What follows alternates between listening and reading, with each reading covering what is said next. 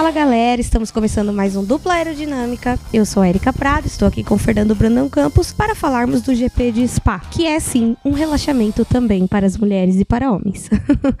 é, tudo bem, Fernando? Tudo ótimo, e hoje nós descobrimos que o nome Spa para o lugar de relaxamento vem da região de Spa, que é onde Ahá! fica o circuito. Então tem um, sentido, a transmissão hoje falou, e é uma das palavras que você parar para pensar, em inglês é, é, a mesma, em português é a mesma, em espanhol é a mesma, então faz sentido. Spa de Spa vem da região de Spa, que por acaso, enfim, vocês entenderam a lógica, bem-vindos aí. Eu tomei café antes da gravação, então desculpa, vai, vai ser assim hoje. Eu tô tomando uma cerveja artesanal que eu ganhei da Angels, Angels and Devils Craft Beer e é muito bom, recomendo Red IPA, pessoal. Daquelas, né? Nada a ver. Bom, e aí vamos comentar sobre o GP da Bélgica, na verdade, né? Que não é GP de Spa, é GP da Bélgica. É, e falar aí da, de uma corrida que esperava chuva, não veio chuva. Esperávamos um pouco mais de emoção, não veio tanta emoção assim. Mas estamos aí, aguardando as corridas. Eu acho legal que assim, a gente vai estar come tá começando uma sequência de três finais de semana. Vai ser. Foi Bélgica, depois é Monza e depois é Mugello, é isso? Isso. Então vão ser as três, uma atrás da outra. Eram três é, GPs da Itália, não eram? Ou são só dois? Ainda são três porque tem um em Imola depois, mas acho que tem um entre Mugello e Imola, se eu não me engano. Se eu não me engano é Portimão, não é? Isso, eu acho que é... é vou conferir aqui no calendário, né, nosso querido calendáriozinho, mas querendo ou não, ainda tem um final de semana sem corrida no meio, então... Menos mal, né? Porque a gente tem... Não, e detalhe, semana que vem tem Fórmula 1 e Stock Car, né? Se, ignora tudo que eu falei, viu? Porque a gente tem Itália, Itália, dia 6 e dia 13, depois vem Rússia 27, Alemanha dia 11, Portugal 25 e o GP em Imola é só dia 1 de novembro. Eles voltam para a Itália depois. O que me parece um pouco confuso, já que você já tá na Itália. Mas enfim, né? Não vamos questionar o calendário da filha. É, não. É, a gente já sabe que não dá para questionar essa galera que eles não têm lógica com o que fazem, né? E enfim, é, achei a corrida bem tranquila, perto do que poderia ser, com um acidente só e é, algumas ultrapassagens bem legais que a gente viu. Mas assim, nada muito fora do comum, nem de muito extraordinário, né?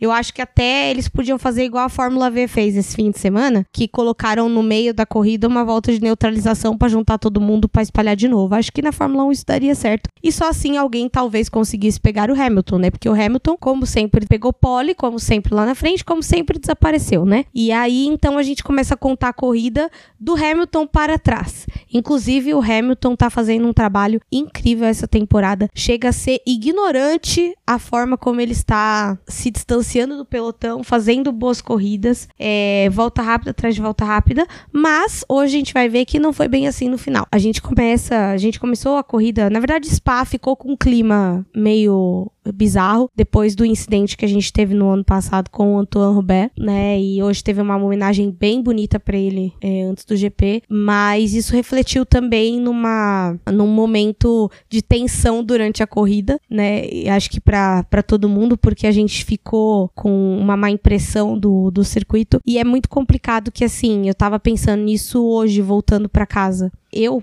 comecei a acompanhar melhor a F2, a Fórmula 2 no caso, né? Depois da morte do Hubert e depois de conviver com a Lani. Convivendo com a Lani, eu já comecei a ter interesse, mas depois que ele faleceu, eu comecei a assistir mais as corridas, né? Então, assim, é aquela coisa, né? Aquele aquele impacto que fica e aquele receio que fica, tanto do medo da pista quanto de estar tá sempre acompanhando. É, por a gente ter as corridas da Fórmula 2 agora no YouTube, eu acho que muita gente começou a acompanhar mais. Eu mesmo, eu estou acompanhando a temporada da Fórmula 2 muito por conta de ter essas corridas de, de com, com fácil acesso agora. E essa sensação estranha em relação à pista a gente pôde ver na Fórmula 1 e na Fórmula 2 porque na Feature Race teve um acidente entre o Matsushita e o Drogovic ali na Blanchimont, que é um lugar de, de maior velocidade do circuito, e o, o, susto dos pilotos e da transmissão foi nítido. O Dan Tickton perguntou: eles estão bem? Tá todo mundo bem? Todo mundo tranquilo? Aí toda, tava todo mundo bem, foi tudo confirmado. A própria transmissão também se assustou. Depois, no dia seguinte, a gente teve hoje o acidente do Giovinazzi com o Russell. Eu me assustei muito nesse acidente, não por conta da cena, mas porque. Não só por conta da cena, né? Mas uhum. porque no acidente do Bianchi, lá atrás, em Suzuka, o, quando a câmera focou no lugar do acidente, apareceu Adrian Sutil e Jules Bianchi. A gente não conseguia ver o carro do Bianchi, porque ele não estava aparecendo na imagem. E aí apareceu os dois créditos e falava, tá, mas peraí, eu tô vendo um carro só. Cadê o outro, sabe? E aí, quando cortou para aquela câmera apareceu o Russell e Giovinazzi, apareceu só um carro porque o outro tava escondido atrás, você fala, oh, oh, aconteceu alguma coisa séria. Tem muito carro aqui, tem muito detrito, só tô vendo um carro, cadê o outro? Mas não. Não, não, não foi o que não foi o pior que a gente estava é, pensando quando viu isso tudo. O acidente foi é, menos sério do que a gente pensava e realmente fica aquele, aquela, aquele susto né, da, da pista. Até o próprio Gasly fez uma homenagem ao Rubé, a mesma homenagem que ele fez ao Bianchi quando o Bianchi é, nos deixou também. Então, um final de semana pesado, até por conta dos avanços de segurança, né? Porque é algo que a gente não tem hábito, né? Tem muita pista no circuito que já levou piloto. Tem muita pistas principais, as antigas, com certeza já levaram piloto. E a gente passa por elas hoje em dia com mais naturalidade. Agora, quando passa por Suzuka ou Spa, que são as duas que levaram Bianchi e Roubaix, aí a gente já se assusta, porque não é algo que é tão frequente quanto era antigamente. A gente perdeu Senna, depois dele foi o Bianchi e aí depois agora o Rubé na Fórmula 2. Então, pra gente, graças a Deus, não é mais nada natural.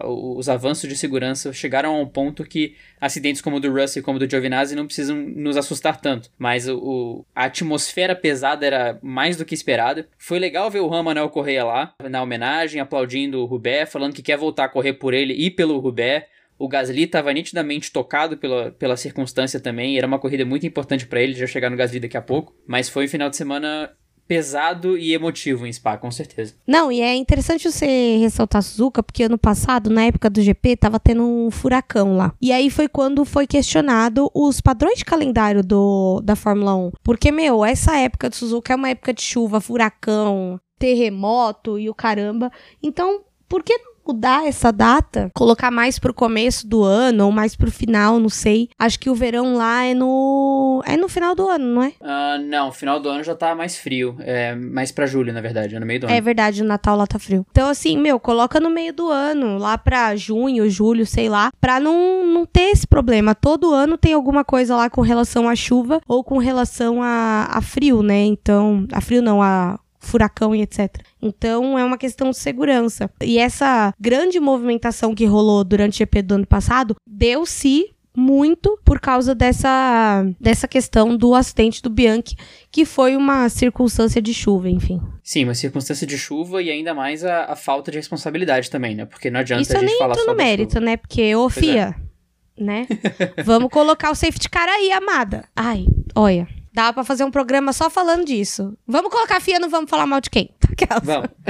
não, detalhe, falaram que, ia, que iam reformar Spa e colocar uma caixa de brita ali. Foi na, na Radlon, né, o acidente ano passado?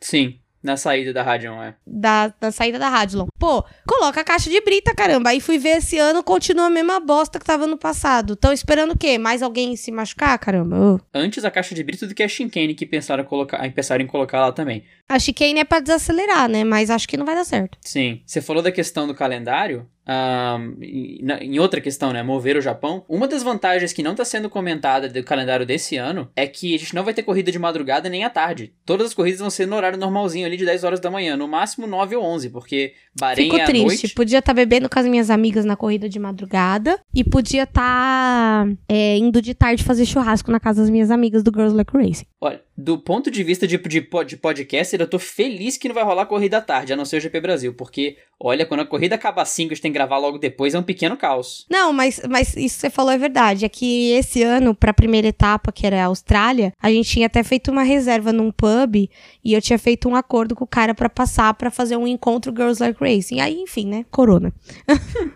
Mas, é, mudando desse assunto de corridas da madrugada, eventos trágicos, chuva e tempestade, é, já comentei aqui sobre o Hamilton, né? E enquanto o Hamilton vai lá, domina, faz pole, some durante a, a corrida, o Bottas continua lutando ali no seu P2. Cara, é impressionante como o Bottas nem encosta nele, né? E quando ele tenta, ele erra, igual aconteceu hoje. Não, o Bottas, ele, ele tá começando a me dar uma irritadinha, porque ele não só não encosta e não chega, como ele quer causar no rádio. O engenheiro, o, o Bottas entra e fala assim: não, a gente tem um, um, push ainda, né? O engenheiro falou sim, mas a gente não tem. A gente entrou em acordo para não usar um contra o outro, falando que ele não pode usar contra o Hamilton, o Hamilton não pode usar contra ele. E aí o Bottas fala: não lembro de falar sobre isso. Mas Bottas, não importa, você não vai chegar nele. Não adianta fazer cena no rádio, não adianta faz, fazer, falar que vai acontecer depois que você ganha a corrida na Austrália, to whom it may concern. Não adianta, Bottas. Se você fala no rádio e não faz, não, não tem o mesmo efeito.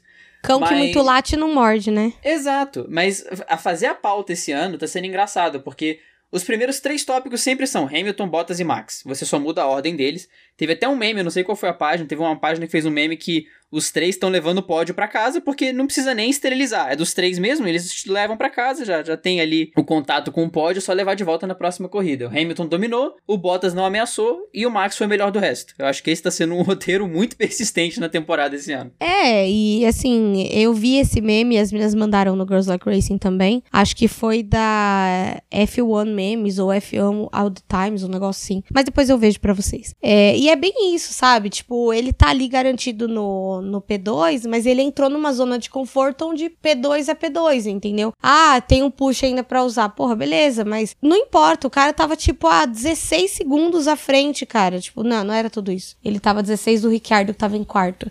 Do Bottas, se eu não me engano, ele tava a 5, 6. Não vai chegar, entendeu? Não vai dar, não vai dar, não vai, não vai. E, e aqui é a hora que a gente já mordeu, mas a gente assopra, porque tem que lembrar que o cara que tá do lado dele é Lewis Hamilton. Ok, quando era um Nico Rosberg, tinha briga. Então, né?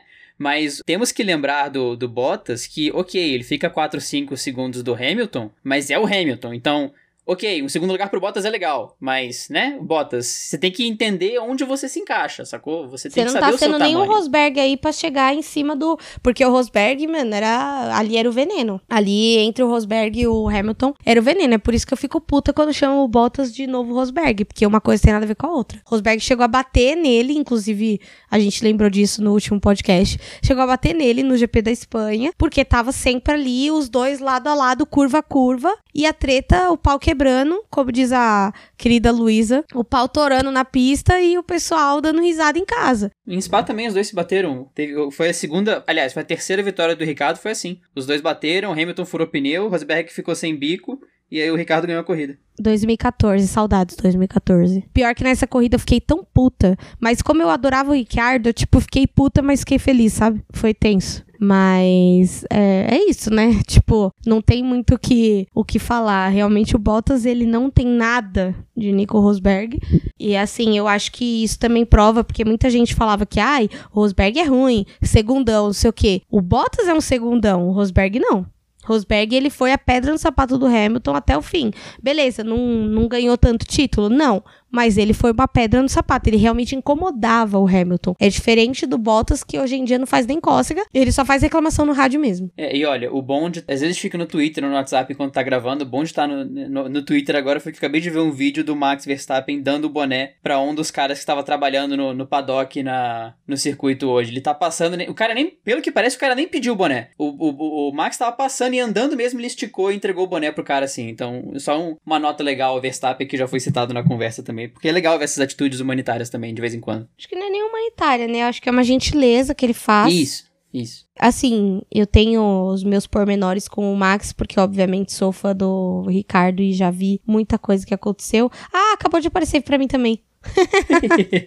Foi a Mafê que postou. Beijo pra Mafê, inclusive, muito minha amiga. É, o Max, assim, ele ele se ele casou ali com o terceiro ou o segundo e ele tá fazendo um bom trabalho esse ano, mas assim, a gente tomou um sustinho, quem tem o premium do aplicativo da Fórmula 1 sabe disso. Rolou um, um, um, um papo ali entre o Verstappen e o engenheiro de no power. Aí já falei, caramba, vai quebrar o motor. Socorro Deus.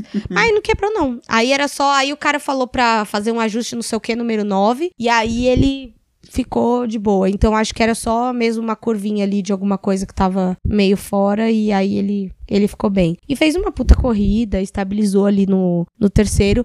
É, teve um momento que o Ricardo tava mais rápido que ele, mas assim, já tava 6 segundos do Ricardo, não ia mudar nada. É, e aquele momento que você até preserva equipamento, né? Red Bull, certeza que pediu pro, pro Verstappen dar uma segurada, poupar motor, até por conta da temporada to totalmente atípica, né? Sempre bom poupar motor, então um, foi uma corrida muito boa. Uma corrida boa pra esse carro da Red Bull, né? Porque a gente viu a Red Bull e a Renault sendo equipes fortes em um circuito completamente de alta, que é o que a gente geralmente não vê. A gente espera a Red Bull forte na Hungria, por exemplo, que é um circuito mais de chassi, mas a Red Bull conseguiu ser forte e o Verstappen. O ponto importante do Verstappen na corrida hoje foi ele não ter perdido contato com as Mercedes, porque o Bottas ficou ali a 4, 5 segundos do Hamilton e o Verstappen ficou a 4, 5 segundos do Bottas. Então, não foi um terceiro lugar porque sobrou para ele. Não, ele fez uma corrida com tranquilidade. Em determinado ponto da prova, tava ali a 16, 17 segundos do, do Ricardo, então o gap tava estabilizado. E eu acho que foi nesse ponto que a Red Bull falou: "Cara, tá seguro, você não vai chegar no Bottas, dá uma segurada nesse nesse nessa performance aí, só traz o carro para casa para garantir". Então, Verstappen fez o trabalho de casa, tem tido uma temporada é, bem consistente. O mais absurdo, antes da gente passar para os próximos tópicos, é que o Hamilton sozinho tem quase a mesma quantidade de pontos da Red Bull. Ele tá um ponto atrás da Red Bull. O Hamilton, sozinho tá um ponto atrás da Red Bull. Então, realmente é bizarro o que tá acontecendo, o domínio do Hamilton esse ano. É, na verdade, a Mercedes ela tem que aproveitar enquanto não muda o regulamento. Eu acho que a Mercedes vai cair com o novo regulamento? Não, não acho. Mas assim, eles assinaram o Pacto da Concórdia para mais cinco anos, então acho que aquele boato que o pessoal falava que eles chegaram num topo que eles iam sair por causa disso não é não é viável, né? E que bom, porque quando você tira uma equipe, o esporte sofre muito. A gente já tá com só 20 carros, então é um, um grid enxuto, vamos dizer assim. E aí a gente passa também para uma equipe que também ameaçou sair, que foi a Renault né? Teve problemas financeiros e tudo mais. Mas, meu, que final de semana da Renault. E eu queria mandar um abraço pro Rubens GP Neto, nosso amigo, que falou um negócio e é verdade. Se a McLaren perder o terceiro lugar dos construtores, ela vai perder para ela mesma. E é verdade, porque enquanto a Renault, e aí eu entro de novo naquele, naquela coisa que eu já falei lá atrás no podcast da Silly Season antecipada, antes da volta da Fórmula 1. Ricciardo, será que fez um bom negócio mudando da Renault para a McLaren? Não sabemos. Ai, a McLaren tá com motor Mercedes. Eu tô cansada de falar que carro não é só motor. Cuidado com isso. O Williams é motor Mercedes. Existe essa questão por trás e a Renault tá assim, eles cresceram muito nessa temporada. Enquanto ano passado era uma corrida boa, uma ruim, uma boa, uma ruim, uma boa, uma ruim, que eu cheguei a comentar isso aqui algumas vezes. Esse ano eles estão em crescimento ascendente assim para boa boas corridas. Ricciardo quase fez um P3 hoje. É que ele não dava para ele alcançar o, o, Verstappen, mas assim, ele fez um P4 com a volta mais rápida. Ele ganhou o ponto essa da volta mais rápida. Então, cara, isso já indica uma proximidade com as duas primeiras forças estão sendo Mercedes e Red Bull. É, e o Ocon estava em P5 ali logo atrás dele. Então, é, isso significa que a Renault merece aplausos esse fim de semana. E muito bom ver esse tipo de performance da Renault em um circuito de alta pensando no futuro, porque depois de Spa vem Monza. Então a tendência é que a Renault tenha um resultado bom em Monza, lembrando que o Ricardo já teve um P4 em Monza ano passado que é do rádio do Pizza, Pizza, Pizza, foi em Monza. Então, Quello. é uma performance muito legal da Renault. Foi o maior número de pontos que a Renault conseguiu fazer em um GP na história, porque na época de Alonso, dos títulos mundiais, a pontuação era diferente, era 10, 8, 6. E na época de Prost tudo, todo, e tudo mais, a pontuação era menor ainda. Então, esse foi o melhor GP da Renault na pontuação atual de 25, 18, 15, fez 23 pontos em uma corrida. Muito importante também para o campeonato, porque no último episódio a gente falou que a briga pelo terceiro lugar era entre McLaren, Racing Point e Ferrari, mas agora a gente tem McLaren, Racing Point, Ferrari e Renault, porque entre a McLaren com 68 pontos e a Renault com 59, tem só 11 pontos entre o terceiro e o sexto. Então essa briga vai ser muito intensa, vai ser a briga do ano. Logicamente, porque na ponta a gente sabe que vai ser Mercedes e Red Bull, a AlphaTauri tá numa ilha, e mais para baixo ali vai ser o confronto da, da Alfa Romeo com a Haas e com a Williams para ver quem não vai ficar com a lanterna na mão. Mas uma grande corrida da Renault para mostrar desempenho, performance de corrida, não foi só volta rápida. O Ricardo fechou o FP3, aliás, o FP2 em segundo, por mais que tenha tido problema no carro, mas na corrida não teve. O Ocon passou o álbum na última volta, ele encarou o álbum para conseguir superar o piloto da, da Red Bull. Então a Renault conseguiu um ótimo resultado, vital em um GP que o Sainz não conseguiu largar e que o Norris conseguiu arrancar um sétimo com a McLaren. A McLaren cada vez mais se torna a equipe vivo-morto, que aparece em alguns GPs em outro não, mas eu já falar da McLaren mais pra frente. Mas realmente, um resultado incrível para Renault e o Ricardo começa a ter a síndrome de Sainz, né? Olha pro carro do ano que vem e fala: Eita, será? será que eu assinei o contrato certo aqui? Nossa, e aquele. Você deve ter visto esse GIF do, do Sainz abaixando a cabeça hoje. Certeza Sim. que foi vendo o desempenho das, das Ferrari, que, gente, Tava osso. E pensar que eu torci para que o Ricciardo fechasse com a McLaren. Com a McLaren, não, com a Ferrari. Obrigado, meu Deus. Eu sei que tu me sondas.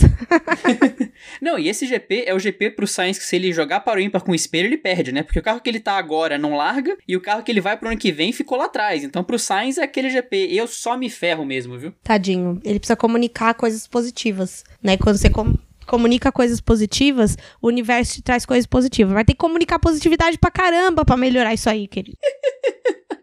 Comece a comunicar agora. Abre uma ONG, meu filho. Abre uma ONG. Exatamente. o, o Sainz mora em Londres, né? Vai, vai dirigindo, meu filho, até Londres, falando coisas positivas. Eu vou ganhar corrida, eu vou ir pro pódio, eu vou não sei o quê. Que quem sabe quando chegar lá dá um jeito, né? Porque tá difícil aí o negócio. Em compensação, na AlphaTauri, Gasly segue no Redemption Year dele, que fez uma corrida maravilhosa com uma estratégia nada conservadora, foi uma baita de uma estratégia a que fizeram para ele. Embora eu fiquei comecei a ficar com medo ali, falei, gente, vocês têm que parar o Gasly, vocês lembram disso? Tava quase mandando uma mensagem pessoal da AlphaTauri, quem dera, né, gente? Quem dera. Mas tava quase chamando eles ali no Twitter falando, gente, vocês sabem que vocês têm que parar, né? Vamos parar? Vamos, vamos, vamos. Então tá bom. Que ele começou de pneu duro e, cara, ele fez, acho que se eu não me engano, 26 ou 27 voltas com pneu duro para mais. Só que ele já tava perdendo rendimento depois do safety car, porque o safety car dá uma esfriada nos pneus e tudo mais. E mas mesmo assim ele pegou um P8 ali, é, muito bom, chegou a ficar em P4 em alguns momentos, então foi uma baita corrida para ele. O Gasly vinha num ritmo para ele estar tá brigando com o Norris ali no final da corrida pelo P7 no mínimo, para ele estar tá naquela briga, porque ele Sim. largou de pneu duro e ele tava sendo o único ali de pneu duro em P7, P6 que ele tava, aliás, P7, P8 que ele tava, e ele ia parar muito depois, tava todo mundo mundo de pneu macio, ele estava de pneu duro. A estratégia dele parecia que estava se encaixando perfeitamente com a corrida, porque o pneu de todo mundo estava acabando, ele estava começando a ganhar performance, fazendo ultrapassagens lindas. Ele deu um passão no Pérez na Rouge, na Radion, que foi uma coisa Nossa, maravilhosa. O que que foi aquele passão, gente? Sério, foi animal, animal. E aí vem o safety car, eu falei, putz, acabaram com a corrida do Gasly, porque agora todo mundo vai, tá, vai poder trocar pneu, a vantagem que ele tinha vai acabar. Só que a equipe, mesmo assim, manteve ele na pista, a, a AlphaTauri conseguiu ter um controle de crise muito bom ali. E é o que a gente falou dois podcasts atrás, mais ou menos. A estratégia não é só você desenhar um plano A. A estratégia é você saber se adaptar ao que acontece na pista. Então a AlphaTauri não trocou pé, os pés pelas mãos. O que a Racing Point fez, por exemplo, porque o Pérez não parou também, só que o Pérez estava de macio. Então quando o Pérez parou, ele caiu lá pro, pro final do grid. E o Gasly conseguiu voltar ultrapassando todo mundo. Passou o Pérez, passou o Kvyat, passou o Stroll. Foi uma corrida de gente grande do Gasly. Eu fiquei muito feliz vendo o desempenho dele. Lembrando que é um ciclo fechado, porque ele chegou em Spa ano passado. Foi a corrida que ele foi rebaixado para Toro Rosso e a corrida que ele perdeu um grande amigo. Porque o Rubert era um amigo muito próximo dele, Sim, os dois franceses. Ele ficou bem mal. ele até que... colocou flores, né, ali no, no lugar onde ele bateu ali depois da Radulon. Sim. Então eles cresceram juntos no automobilismo, né? E pro, pro Gasly essa corrida foi muito importante. E saiu como piloto do dia. Saiu como driver of the day. Então, momento de redenção total pro Gasly que parece estar caminhando para talvez um retorno inédito para Red Bull, a volta dos que nunca foram. Ano que vem, quem sabe se, se a Red Bull Ai, resolver gente, inverter. se eu fosse ele, eu falava pra eles, ó, o multimarco pra mim hoje é não, entendeu? Porque não dá mais pra... Não dá. É que ele tem vaga em outra equipe, mas, meu... E hoje o, o obsessor lá do Helmut Marko tava em cima dele lá. Ai, aí teve alguém que postou no Twitter. Ai, continuou com uma relação. Não, falaram em transmissão. Ah, continuou com uma relação boa. Gente, que relação boa o quê? É o auge, né? Mas, assim, o Gasly fez 26 voltas com o pneu duro. E eu acho sim que ele merecia uma temporada toda na Red Bull. Mas como a Red Bull é tóxica, né, gente? E o álbum também não tá deixando para trás, né? Hoje conseguiu um sexto. Tudo bem, ficou atrás das, das Renault mas porque não deu tempo para ele chegar. Eu acho que se tivesse mais cinco voltas ali, acho que o álbum teria passado. Não, mas o álbum foi ultrapassado pelo Ocon na última volta. O Ocon que chegou nele. Ah, é verdade, verdade. O ele Norris estava tava... colando no álbum, ele perdia a posição pro Norris também, na verdade. O álbum vai ter que. Em algum momento vai chegar no. Vamos falar mal de quem, hein? não, e detalhe: esse passão do Ocon no álbum também foi um puta passão, agora que eu tô lembrando. Foi, foi sim, foi sim, foi, foi, foi depois da. É, foi depois da reta, depois da Camel Straight ali no final da, da reta depois da Rouge. E o álbum tinha defendido duas vezes, mas na última volta o Ocon disse: Não, não, não, essa posição é minha. E, Hoje e não, Faro. Exato.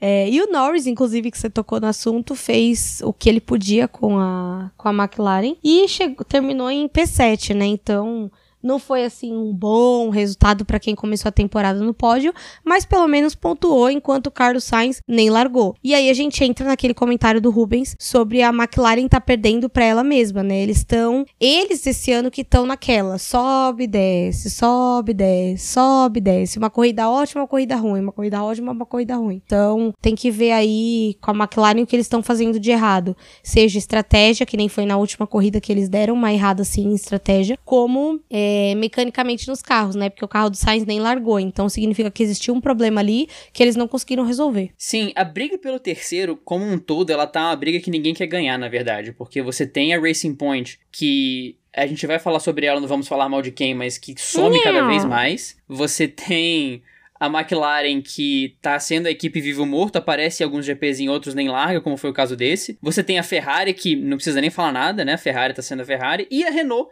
que era a equipe que era totalmente inconsistente e agora conseguiu ganhar vida. Então, quem conseguir tem uma temporada minimamente constante daqui para frente, pega esse P3 e tá totalmente em aberto. O Norris, o Norris entrou nos comentários positivos só para ter a menção, porque não daria para não falar que ele não fez uma corrida boa terminando em P7. Mas no no frigir dos ovos, no resumo da ópera, a corrida não foi boa para McLaren. A McLaren poderia ter conseguido muito mais que esse P7 e saiu caro no campeonato diante do que a Renault fez. O Norris tirou como diria o Galvão, em toda e qualquer situação que envolve o Alonso, tirou leite de pedra para conseguir arrancar esse resultado e quase conseguiu um sexto. Se tivesse mais uma volta, ele passava o álbum também. É, eles estavam ali no famoso veneno. E aí, agora eu é, a gente entra no Raikkonen com o motor Ferrari da, da Alfa Romeo em P12. Ele foi o melhor colocado com o motor Ferrari. Ou seja, imagine o pior, né, meus amores? Mas a gente já vai chegar no Vamos Falar Mal de Quem, não se preocupem. É, o Kimi, a corrida foi totalmente estranha para as equipes de motor Ferrari, porque o Kimi deu passão no Vettel para começar, uma Alfa morreu passando uma Ferrari, já começa bizarro. E o Kimi foi o melhor piloto de motor Ferrari terminando em P12. É bizarro você falar tudo isso, né? O Kimi em comentário positivo terminando em P12, o melhor motor Ferrari terminando em P12. Motor Ferraris não pontuaram em Spa, todos os outros motores pontuaram, três Honda, acho que quatro Mercedes, os dois, Renault, três Renaults pontuaram mas nenhum Ferrari. A situação foi realmente triste. O Kimi entrou também, assim, só pra ser o melhor do resto, menos pior da galera que tava de motor Ferrari, porque a situação foi tensa e dramática ali pra Ferrari, Alfa morreu e, e Haas nesse GP. É, foi bem intenso, vamos assim, pra não dizer tenso. E o, o Russell, que é, chegou no Q2 mais uma vez, que agora tá virando praxe ele chegar no Q2, agora só falta o Russell pontuar. Mas hoje ele foi impedido de pontuar pelo acidente com o Giovinazzi, que a gente já vai falar daqui a pouco sobre, sobre essa questão. Cara, a Williams, eles estão um pouco melhores, mas, cara, o que é o Latifi, né? Ele tá muito 100% perdido. Tinha uns áudios dele hoje, logo no começo da corrida, conversando sobre o carro no, no aplicativo da Fórmula 1. E aí você vê que assim, ele tem ele tem uma experiência de Fórmula 2, claro, mas assim, é, ele justifica ser um pay driver. Claro, ele pode se tornar um Stroll que vai ficar bom e tudo mais. Sim, ele pode, inclusive vai. Mas, cara, é muito complicado você ter um Russell, um Latifi, dois caras novos numa equipe que tá precisando sair do buraco como tá o Williams, né? O Williams, inclusive, que foi vendida aí para um, um grupo de investimentos. Eu acho que a gente nem chegou a falar disso no podcast, né, Fê? Verdade, não tocou no assunto. Foi na semana pós o último programa. A gente nem comentou sobre isso. Sim, então assim, a Williams está passando por maus bocados, é, não mais, porque agora foi comprada, mas eles vão manter tanto o corpo diretivo, quanto a equipe, os profissionais e tudo mais. Só não sei se a Claire Williams continua, eu espero que sim, mas eu sei que o nome continua Williams e agora eles precisam crescer né? E, e, vão crescer. Eu, eu tenho fé, muita fé na Williams, né? Mesmo sem, sem ser mais Williams, né? Que eles vão estar tá sendo administrados por um outro grupo. E aí, cara, o, eles precisam reagir. Eles precisam conseguir um ponto pro Russell e conseguir ponto também com o Latifi voltar a pontuar, né? Não ser essa equipe tão fim do grid assim.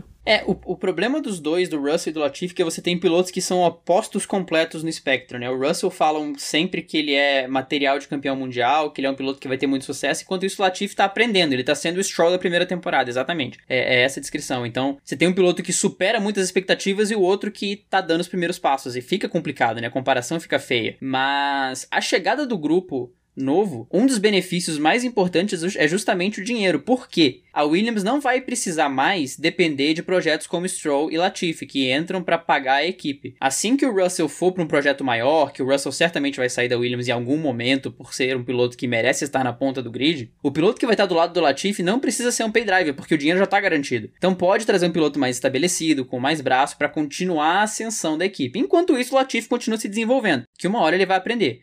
O Latifi tá muito abaixo da, da performance de todo mundo. A gente nem coloca ele muito no, no Vamos Falar Mal de Kim, porque é justamente isso. O cara tá aprendendo, não dá nem pra criticar, porque ele não sabe. Ele tá dando os primeiros passos dele na categoria. Então, a pré-temporada gigante que está sendo 2020 pro Latifi vai ser importante pro ano que vem. Enquanto isso, o Russell faz o que pode. Foi um acidente assustador hoje. Ele agradeceu muito ao Halo, porque aquela roda voltando para a pista seria preocupante. Então, ele teve a proteção ali. Mas, progressos legais pro Russell, que consegue ir pro Q2 agora com consistência em pistas travadas e de alta, na chuva, no sol na saúde, na tristeza, na, em tudo.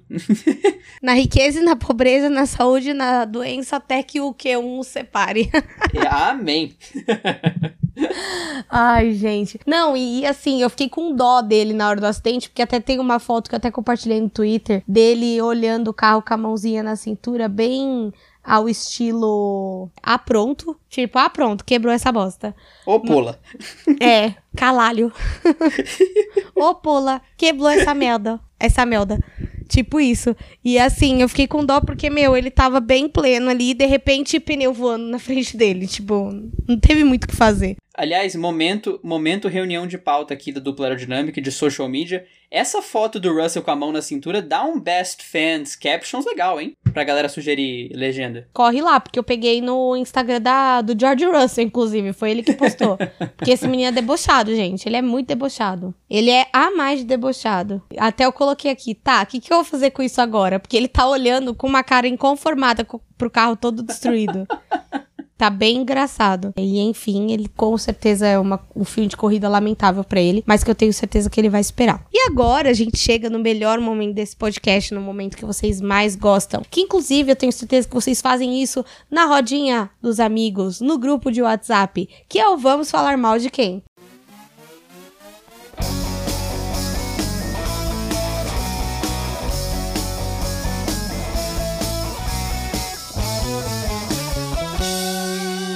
E a gente começa o Vamos Falar Mal de Quem, até não tinha como começar de outro jeito, né? Ferrari, minha querida. De novo, amada, me ajuda a te ajudar. Tá muito difícil defender a Ferrari. Cara, Leclerc voltando do box em último.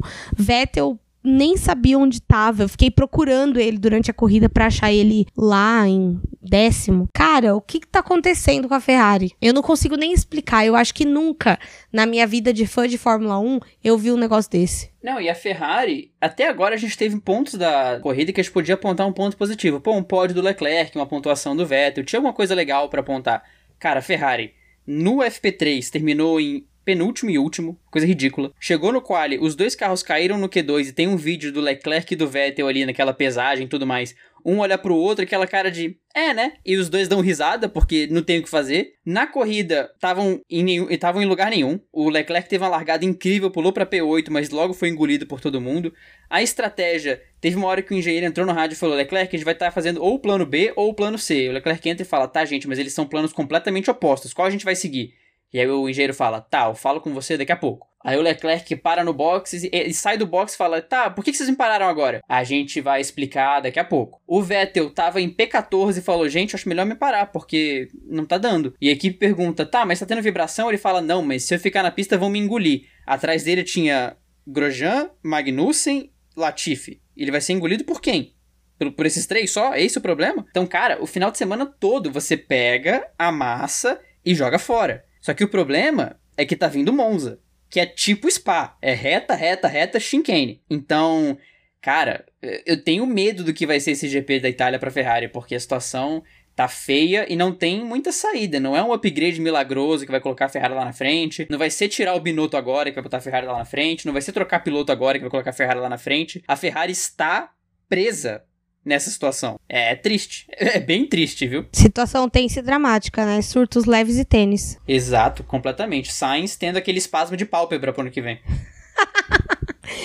Ai, gente, espasmo de pálpebra é sensacional. Bom, e, e, é bem isso que você falou, não tem um ponto que a gente possa salvar a Ferrari, né? Infelizmente tá, tá muito difícil defender a Ferrari. E que nem você falou, o pessoal pensa que trocando o técnico mexe no time, né? Parece futebol, né? Ah, tira uma Tia Binotto. Gente, olha a seleção brasileira, gente. Nem o Tite fez essa seleção campeã. Dá um, dá um tempo aí pra mim, vai.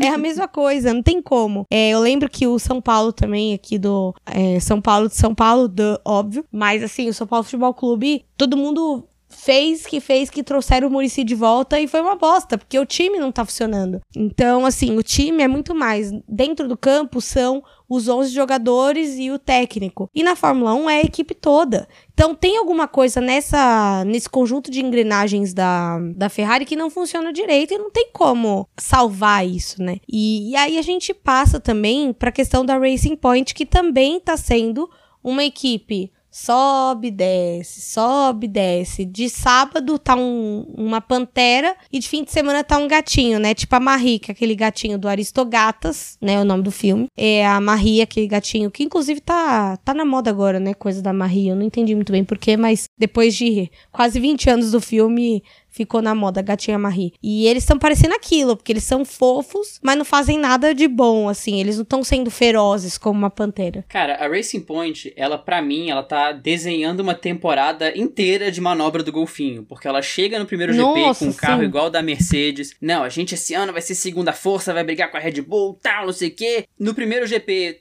tá, os dois carros soltaram um pouco de fumaça, problema técnico, tá, beleza, vai pro segundo consegue arrancar alguma coisa, vai pro terceiro, de novo não rola. Cara, quando que a Racing Point vai render? Porque esse GP era perfeito para Racing Point, levando em consideração o projeto. Era um carro que é parecido com o da Mercedes, era um circuito de alta, era pro carro render. Mesmo no sábado, que é quando a Racing Point em geral brilha, ela ficou lá para trás, largaram em sexto, sétimo por ali, ela não conseguiu ter um resultado interessante. E na corrida andaram para trás, tomaram passão do Gasly, tomaram passão das Renaults. As Renaults eles nem viram. O Gasly superou as duas Racing Points. O que diz muito sobre o Gasly, mas diz muito sobre as duas Racing Point, que a briga da Racing Point nesse GP era Alpha Tauri, não era Renault. Então, parece para mim que tá sendo uma grande manobra do golfinho. Outro motivo talvez para a Renault ter tirado o protesto, porque a Racing Point começou a não render e voltou a ser a Force India que era antigamente. A gente esperava muito mais desse carro pódios frequentes, às vezes roubar uma vitória, mas a realidade é que os upgrades que as equipes trazem falaram muito mais alto que um projeto base forte que a Racing Point teve. Exatamente. E, e eu acho engraçado que assim, eu fiquei olhando essa temporada de golfinho aí, né? É, é muito engraçado. Eu adoro esse termo, né? Mas é, realmente eles estão se comportando dessa forma. E também isso reflete também na McLaren, que segue no mesmo ritmo. Às vezes, corridas boas, pódio na primeira corrida da temporada. E hoje, um dos carros nem larga. E lembrando que na Fórmula 1 é difícil um, algum carro simplesmente não largar. É normal parar nas primeiras voltas, mas não largar é bem difícil, né?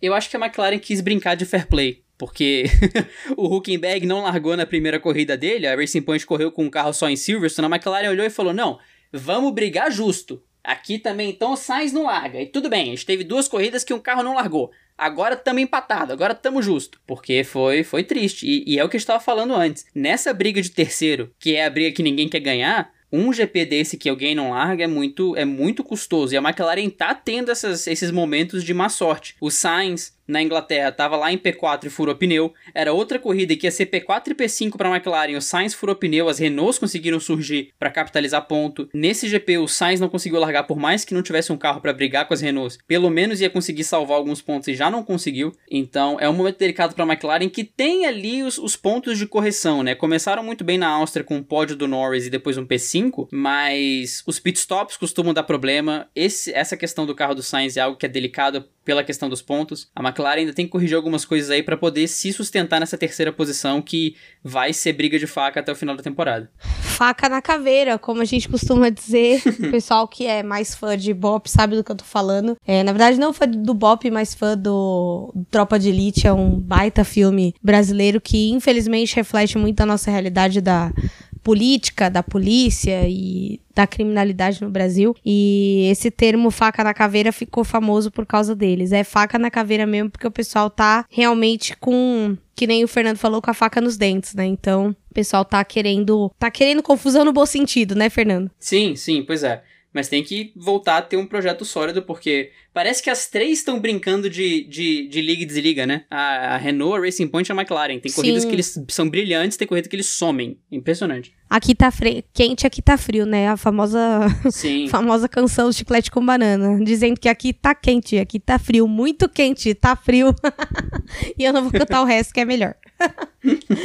é, e eu acho bem engraçado que, assim, cara, o que foi o Giovinazzi hoje? Houve uma. A, a, colisão do George Russell foi com o Giovinazzi. Giovinazzi perdeu o carro na curva e acabou encontrando o, o pneu do carro, voou no Russell e aí os dois encontraram o muro ali, que foi um momento de tensão porque eles colocaram aquela câmera aberta longe dos carros. E aí ficou todo mundo, ai meu Deus, o batimento cardíaco já subiu, a pressão já caiu, ficou todo mundo com medo. E aí, quando eles saíram do carro, até o pessoal da transmissão da Globo falou: Poxa, é, ainda bem, saíram tão bem. Quando coloca essa câmera aberta, a gente fica todo mundo assustado. Porque a gente já sabe que câmera aberta é porque o piloto não saiu do carro. Então fica aquele receio do piloto estar tá muito machucado e não filmarem por isso. E aí já fiquei, socorro, senhor. E eu tinha acabado de twittar sobre o acidente do Rubério. Então eu fiquei um pouco receosa ali sobre o que poderia ter acontecido. Mas graças a Deus os dois saíram tudo bem. Só quem não ficou tudo bem foi o foi os carros, né, que ficaram verdadeiras sucatas. E cara, todo mundo culparia o Giovinazzi por isso. Mas hoje eu tava as meninas estavam conversando no Girls Like Racing sobre isso. Inclusive, se alguém quiser entrar no Girls Like Racing, agora a gente tem um grupo no Telegram. Então, fique à vontade para me chamar na DM, ou do Instagram, ou do Twitter, pra me pedir para entrar, eu mando o link. E aí, a gente tava debatendo sobre essa questão do carro do, da Alfa Romeo tá com problema com relação à traseira. Eles estão perdendo a traseira muito fácil, eles vêm reclamando disso há bastante tempo durante a temporada. E isso é um problema, deve ser um problema construtivo, não deve ser setup. Porque setup, meu, você testa um diferente, costuma resolver. Agora estão testando faz muito tempo, não resolve, é um problema de construção. Tem alguma coisa na, na construção da parte das provavelmente suspensão ou asa traseira que não tá favorecendo o carro e o carro tá muito traseiro. E aí eles estão tendo esse problema. É, a Alfa como um todo, eu acho que é uma equipe que ela pode estar tá bem diferente ano que vem, porque você tem o Raikkonen fim de carreira só fazendo isso porque gosta, o que não é de todo mal, mas uma hora ele vai não gostar de fazer, eu não sei se o Kimi chega para a temporada que vem, existem boatos e rumores de que ele já tá pensando em aposentar nessa temporada. E eu tenho a impressão que o Gasly bateu no, o Gasly, e o, o Giovinazzi bateu num teto. Ele não passa muito do que ele já faz hoje em dia. Ele é esforçado, mas fica devendo em muitas situações. Já é o segundo GP da Bélgica seguido que ele bate sozinho. Ele bateu no, no GP passado também, saindo da curva sem nome, entrando naquela curva de alta depois ali na, na, no segundo setor e bateu sozinho na penúltima volta da corrida. Então, se a Alfa, se a Alfa tivesse pilotos melhores para colocar ali, eu acho que ela já pensaria em olhar no mercado no que vem. Eu não me surpreenderia se ela tivesse dois pilotos novos por alguma circunstância na temporada que vem. Mas o acidente assustou mesmo, até porque ele foi um acidente daqueles cinematográficos, né? Eu tenho a impressão que hoje em dia os carros eles não sofrem mais tanto dano quanto antigamente. Os danos eles são menos chamativos, né? Quando você vê um carro muito destruído, como foi o caso nessa situação, você se assusta. Tipo um acidente do Grosjean na Rússia, uns anos atrás, que ele bateu naquela curva de alta e foi pedaço de carro para todo lado, pedaço de muro, pedaço de tudo que era possível, mas o Grosjean saiu bem. Quando você vê muita peça espalhada assim, já dá um medinho, mas pelo menos a força se dissipou em todas essas peças que saíram do carro e o Giovinazzi, o Giovinazzi ficou bem. Mas é isso mesmo, a Alfa não tá tendo a melhor das temporadas, o, o Giovinazzi, eu tenho a impressão que bateu num teto. Ele não tem feito, tanto, ele não tem feito tanta besteira nesse ano, mas foi aí um, uma corrida, um ponto fora da curva e Vamos ver o que acontece com o Giovinazzi no final da temporada. Exatamente. E assim, é, eu tenho, tinha muita expectativa sobre o Giovinazzi. É, não sei se o carro não colabora ou se ele também tem uma performance bem questionável, né? Já tinha ano passado. Mas eu torço pelo melhor pro Giovinazzi e assim, já sabemos que ele não vai subir pra Ferrari tão cedo, né? Porque a Ferrari teve essa oportunidade e veja bem o que fez, né? e falando de motores Ferrari, a gente entra na Haas, nosso último tópico do Vamos Falar Mal de Quem, que a Haas segue desaparecida pelo menos uns três GPs, né, Fernando? Completamente. A Haas quase não foi pra pista na sexta-feira. Eles não correram no FP1 e entraram na pista com 30 minutos faltando no FP2. Então isso já mostra como a situação deles está complicada. Era tudo para arrumar motor, arrumar problemas de confiabilidade no carro. No GP, ficaram lá atrás, terminaram só na frente do Latifi, o que a gente sabe que não é muito crédito nessa temporada. Então, o que poderia ser uma corrida, uma temporada de ressurreição da Haas, depois de todo o rolo com a Rich Energy na temporada passada, continua sendo uma temporada abaixo do esperado, também por conta do motor Ferrari. A gente sabe que essa conta não está toda no, na conta da Haas, porque esse motor Ferrari veio muito, de, muito atrás da concorrência esse ano e a Haas teve mais um final de semana apagado. Eu tava pensando sobre isso hoje, né? A FIA, quando teve o rolo com a Ferrari, eles falaram que o motor tava irregular, não revelaram nada, a multa foi branda. Todo o entreveiro com a Ferrari foi brando quando revelaram que o motor era irregular. Mas agora a gente está descobrindo qual era a punição da FIA, né? Vem aquela punição indireta. Eu não vou te dar multa, eu não vou tirar seus pontos, mas você vai ter que correr com essa carroça por dois anos agora. Você vai ficar 2020, 2021 com essa carroça. Boa sorte. É pra Resumindo, você, você que lute, entendeu? Exato. você que lute com esse carro aí. Esse carro tá ruim, você vai ficar com ele mesmo, é o que tem para hoje, entendeu? Eu tô começando a odiar essa frase, é o que tem para hoje, mas é o que tem para hoje, pessoal, da Haas, entendeu? Não tem muito o que ser feito. É, o motor Ferrari é o novo motor Honda, né? Você percebeu Nossa, isso? Nossa, é verdade. É bem isso. GP2 Engine. e agora a gente entra nas aerotretas da semana, que inclusive tem uma que não está aqui, eu vou começar com ela.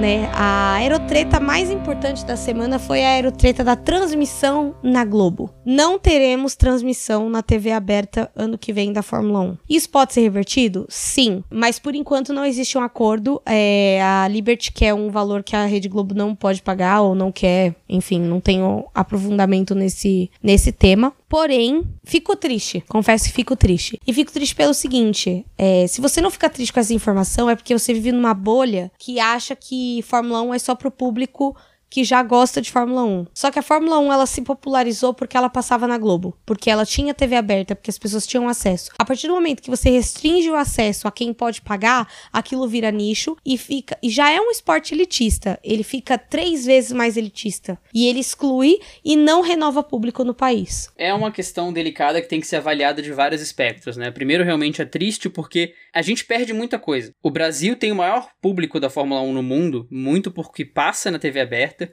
e por conta do tamanho do país também, né? Não é proporcional à população. A gente tem muita gente, então a gente vai ter muita gente assistindo. Mas a TV aberta era um fator preponderante. Ah, mas não tem pódio. Ah, mas mesmo assim, o Brasil era o único país que tinha Fórmula 1 na TV aberta sem intervalo no meio da corrida. Porque todos os outros países têm intervalo no meio da corrida e ou passam a corrida em TV a cabo, TV fechada. Então é uma perda triste para toda toda todo o público que a Fórmula 1 poderia alcançar estando em TV aberta e muito pela parcela mais pobre da população mesmo, porque pessoas não vão ter acesso, pessoas que gostam, pessoas que querem acompanhar, não vão ter acesso porque um, não tem acesso à TV fechada, porque dois, não vão pagar um aplicativo da Fórmula 1 para assistir a Fórmula 1 vai virar algo de nicho. É o fim do mundo para uma parcela que acompanha? Não. Se você é fã de NFL, de NBA, de tudo isso, vai virar um esporte como esse que passa em TV fechada, que é nicho, porque você tem um público que gosta, ainda que a NFL tenha se popularizado muito nos últimos anos, por passar na ESPN, continua sendo nicho. É TV a cabo, é TV paga, é algo que é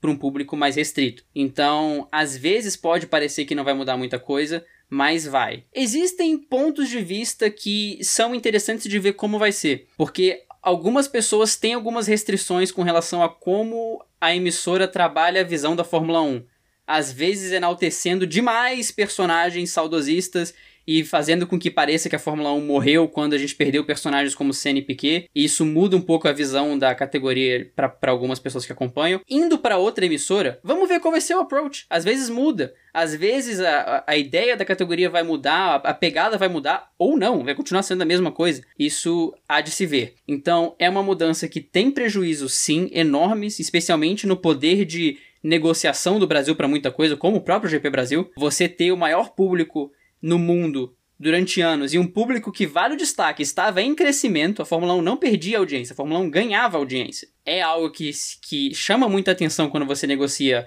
corrida, quando você negocia GP, quando você negocia tudo isso. Em contrapartida, você tem uma possibilidade de ter uma nova pegada para uma nova emissora. E também, a Fórmula 1 estando na Globo tinha inúmeras restrições com relação ao conteúdo online e de transmissões e tudo mais. Vamos ver o que, que vai acontecer indo para outra emissora né? Assim, a pegada muda, a gente está acostumado a algo por 30, 40 anos, agora vai ser algo novo.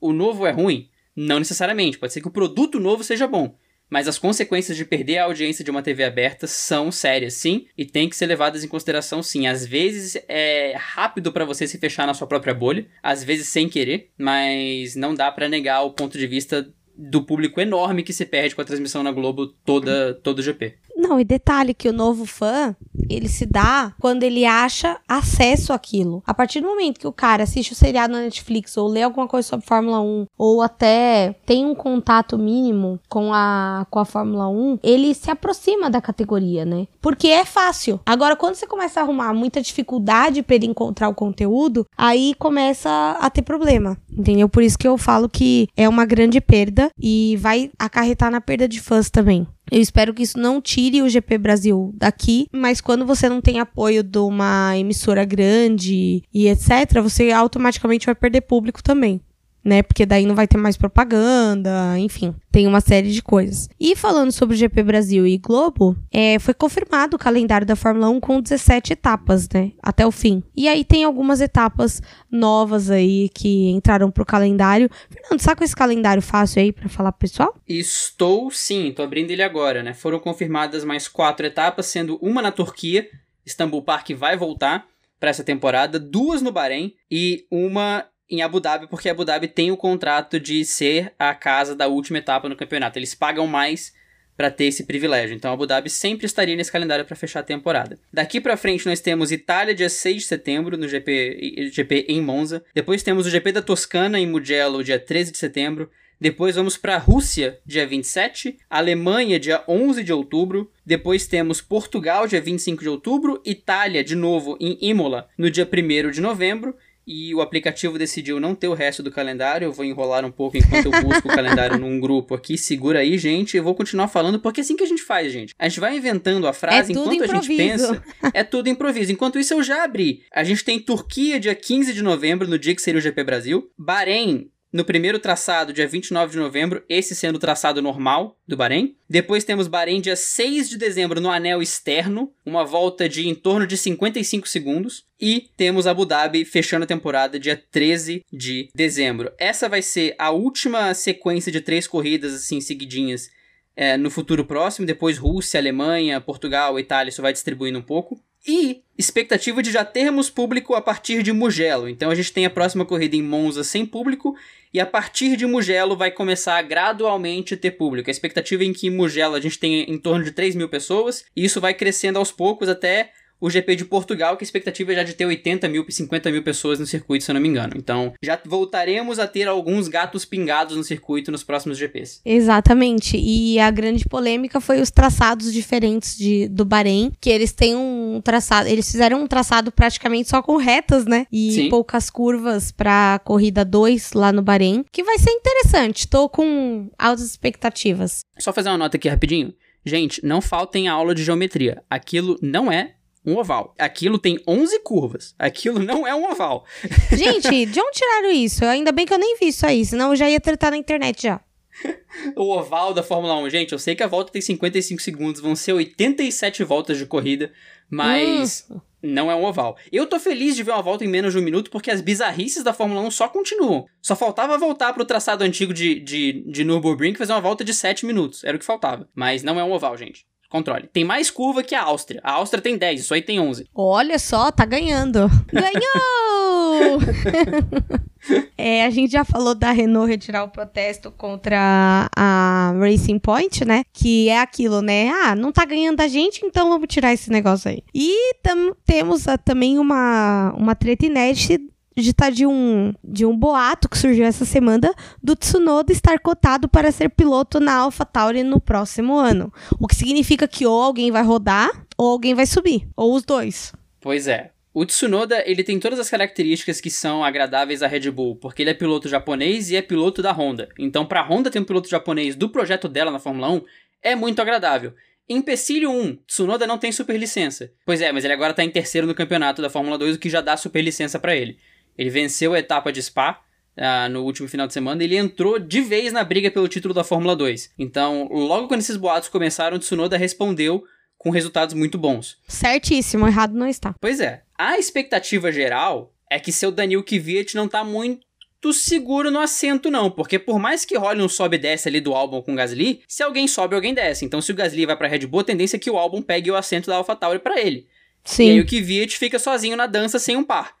Se ele tá sozinho na dança sem um par, tomaria, portanto, a sua terceira bota da Fórmula 1. E aí voltaria o Tsunoda para assumir esse assento. É algo que é muito legal, eu tenho expectativa de ver piloto novo, é sempre legal a gente ver alguém saindo da Fórmula 2. Esperar que ele não seja triturado pela trituradora que é a Academia Red Bull o que é algo que pode acontecer, mas se ele tiver um final de ano, um final de temporada forte aí na Fórmula 2, quem sabe, né? O Tsunoda teve um final de semana legal, ele é rápido, ele é corajoso, então vamos ver se o japonês consegue confirmar aí esse, esses boatos para pegar um assento no que vem. Sem dúvida. E eu espero que dê certo, porque eu quero ver a molecada da F2 subindo. Não quero ver retorno de piloto aposentado. Estamos, estou dando uma indireta para vocês sabem quem. Eu quero ver a molecada subindo, porque eu acho que o esporte tem que se renovar sim. É, por mais que eu já seja velha, né? Tipo, geralmente isso é argumento de adolescente, mas eu não acho isso. Eu acho que tem que se renovar. Tem que entrar gente nova, tem que dar chance para quem ainda não teve, tem que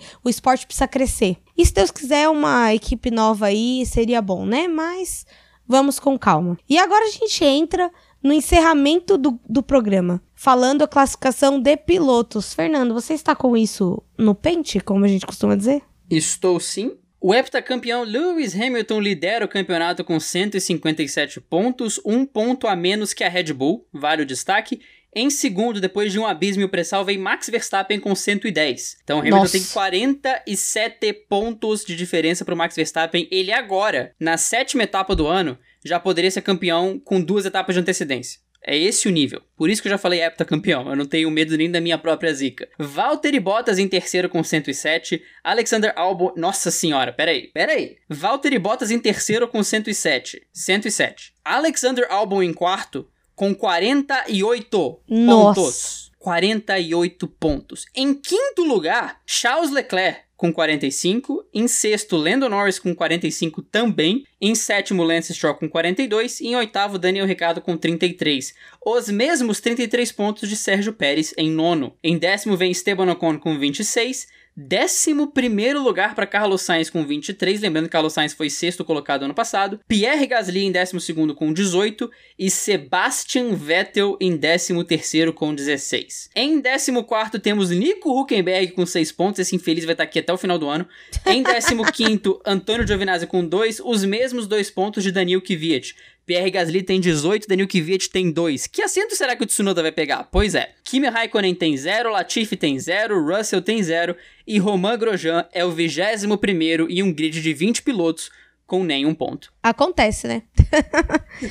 é, no campeonato de construtores a coisa tá feia também para quem quer competir com a Mercedes. A Mercedes está com 264 pontos no primeiro lugar, a Red Bull com 158 no segundo, a McLaren com 68 pontos no terceiro. Colada nela vem a Racing Point com 66 pontos em quarto, em quinto Ferrari com 61 pontos em sexto, Renault com 59 pontos. Em sétimo, AlphaTauri com 20 pontos. Em oitavo, Alfa Romeo com 2 pontos. Em nono, Haas F1 Team com 1 ponto. E em décimo, a Williams sem nenhum ponto. E agora a gente entra nos nossos queridos Best Fans dessa semana. Fernando, quem são os Best Fans do Twitter? No Twitter nós temos o Luiz Ferreira. O Luiz Ferreira sempre tem a sugestão de alguém pro Vamos Falar Mal de Quem durante a corrida. Amo. O One ou Van Maciel, desculpa se eu errei seu nome, eu tô confuso com ele. O arroba Villian5, a Mafê, que já foi citada, vai ter um repeteco agora.